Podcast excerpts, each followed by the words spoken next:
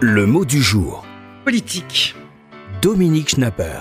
La politique est mal vue de nos jours. Les démocrates sont exigeants, ils veulent tout, tout de suite.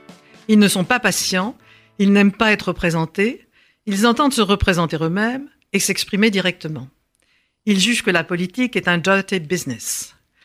Ils déplorent que les hommes politiques fassent des promesses qui n'engagent que ceux qui les écoutent, qu'ils aient trop de privilèges et pas assez de pouvoir. Ils les condamnent parce que les hommes politiques ne les protègent ni des incivilités quotidiennes, ni du chômage. Nous ne leur faisons plus confiance. C'est à la fois une crise de la politique, du politique et des hommes politiques. D'ailleurs, oublieux du grand nom et de la réflexion de la politique d'Aristote, nous ne parlons plus que de politique politicienne et de politiciens. C'est dire. Pourtant. Pourtant, il faut qu'il existe un espace public légitime où se prennent les décisions nécessaires à la collectivité où les passions spontanées, qu'elles soient ethniques ou religieuses, soient transcendées par l'espace commun à tous de la citoyenneté.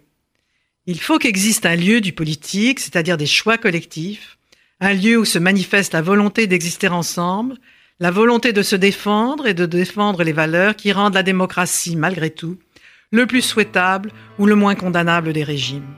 La politique est un grand projet, mais il n'est pas facile de gouverner les démocrates exigeants et contradictoires dans leurs aspirations.